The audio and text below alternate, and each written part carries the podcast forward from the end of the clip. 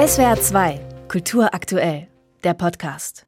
Ja, und dann will sie ihn oder er sie sicher auch küssen, wenn da von Sarah Vaughan schon das Loblied auf diese Augen und diese Lippen gesungen wurde. Could there be eyes like yours? Could there be lips like yours? Und damit wären wir beim Thema. Zwei Menschen drücken ihre Münder aufeinander, mal fest und leidenschaftlich oder ganz sanft, mal feucht, mal trocken. Es gibt alle möglichen Formen des Küssens. Wir wollen uns jetzt mit dem Küssen beschäftigen, das der Autor und Kommunikationswissenschaftler Hector Harkötter, Zitat, einen Ausgang der Menschen aus ihrer selbstverschuldeten Einsamkeit nennt. Er tut das in seinem neuen Buch Küssen, eine berührende Kommunikationsart, das heute im S. Fischer Verlag erscheint. Hallo, Herr Harkötter. Hallo, ich grüße Sie. Herr Harkötter, Sie schreiben, das Phänomen des Küssens habe in den letzten Jahrzehnten massiv seine Bedeutung und Geltung in der Öffentlichkeit verloren. Ist die Existenz des Küssens also bedroht?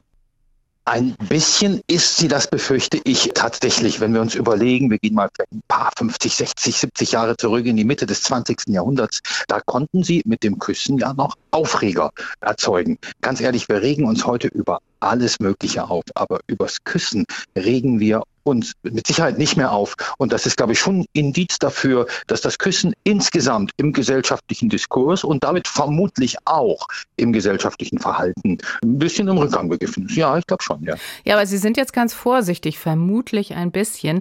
Sie schreiben aber auch, das Küssen habe sich verändert. Was für Veränderungen meinen Sie denn? Äh, das Küssen ist immer das Küssen und das ist es seit bestimmt 5000 Jahren oder länger. Aber äh, Küssen ist ja nach meiner Analyse eine Kommunikationsart. Und die Art, wie wir mit Küssen etwas ausdrücken, hat sich verändert. Und das verändert natürlich auch das Küssen selber. Kommunizieren heißt, anderen Menschen etwas mitteilen und das nach bestimmten Regeln. Die Regeln haben sich massiv verändert und auch das, was wir anderen sagen, mit dem Kuss oder mit dem Küssen. Das hat sich eben auch massiv verändert. Und ich glaube, in vielen, gerade in unseren westlichen Gesellschaften, sagt das Küssen schlechterdings einem nicht mehr viel. Können Sie das noch mal ein bisschen konkreter machen? Also, wie wird denn jetzt gegenwärtig anders geküsst als früher? Na, wie gesagt, äh, geküsst wird immer gleich, Mund auf Mund. Da hat sich in einigen tausend Jahren Kulturgeschichte nicht viel dran getan. Aber als Kommunikationsart bedeutete es ja lange Zeit etwas. Und diese Bedeutung ist uns verloren gegangen oder wurde ersetzt durch andere Arten der körperlichen Kommunikation, der nonverbalen Kommunikation oder vielleicht auch der verbalen Kommunikation.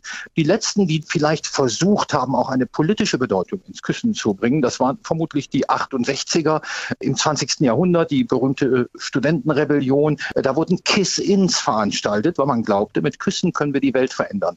Ganz ehrlich, das glaubt, glaube ich, heute niemand mehr. Ja, aber Küssen ist doch auch heute noch Ausdruck der persönlichen Zuwendung und der Zuneigung. Daran hat sich doch nichts geändert.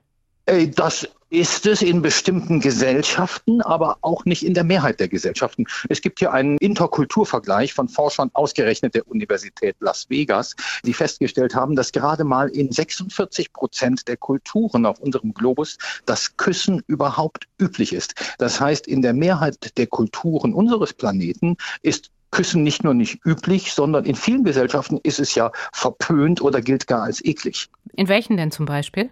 Ja, wir stellen fest, dass in, insbesondere in unseren westlichen Industrienationen das Küssen nach wie vor auch Routine ist, aber zum Beispiel in Asien oder in vielen Ländern der Südhalbkugel gilt Küssen ja geradezu als unschicklich. Hm.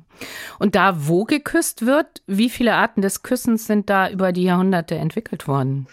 Sehr, sehr viele verschiedene Arten, weil wie jede Kommunikationsart ändern sich die Codes. Küssen wurde als Begrüßung eingesetzt. Küssen wurde gar nicht immer unbedingt als Ausdruck der innigsten Verbundenheit und Liebe eingesetzt. Im Mittelalter gab es durchaus Bräuche, dass wildfremde Menschen sich zur Begrüßung auf den Mund geküsst haben und man fand da nichts dabei, weil es diese heftige Konnotation mit romantischen Gefühlen in dieser Zeit einfach nicht gab. Was würden Sie sagen, welche großartigen Kussszenen aus Kunst, Literatur oder auch Theater sind fest im kollektiven Kussgedächtnis verankert? Ja, äh, tatsächlich, glaube ich, gibt es wirklich so ein kollektives Kussgedächtnis. Das ist ganz recht. Und ich glaube, insbesondere wir in der westlichen Kultur denken an Kinoküsse. Und da gibt es natürlich legendäre, sei es in Vom Winde verweht oder Casablanca auf dem Rollfeld oder natürlich der berühmte Kuss von Kate Winslet yes. und Leonardo DiCaprio in Titanic. Ich glaube, das sind ikonische Küsse, die wir alle sofort vor Augen haben, wenn ich es jetzt hier ausspreche. Ja. Und dennoch, also obwohl in der westlichen Welt zwar vielleicht weniger geküsst wird, in Asien gar nicht mehr, obwohl es dieses kollektive Kussgedächtnis gibt, dennoch diagnostizieren Sie den Niedergang des Küssens?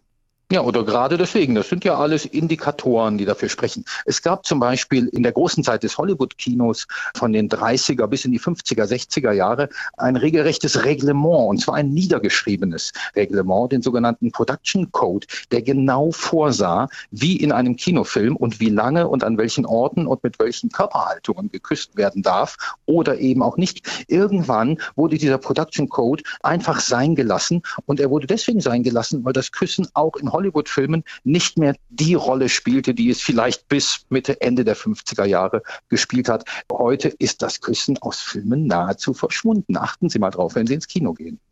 Ich habe es ja eingangs bereits zitiert. Sie schreiben in Anlehnung an Kant, Küssen ist der Ausgang der Menschen aus ihrer selbstverschuldeten Einsamkeit. Geben Sie Ihren Lesern und Leserinnen also eine Art kategorischen Imperativ an die Hand, mehr zu küssen im Leben?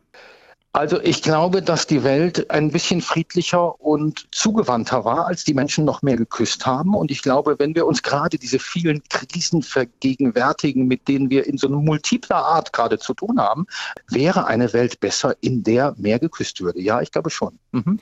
Halten Sie denn selber am Küssen fest?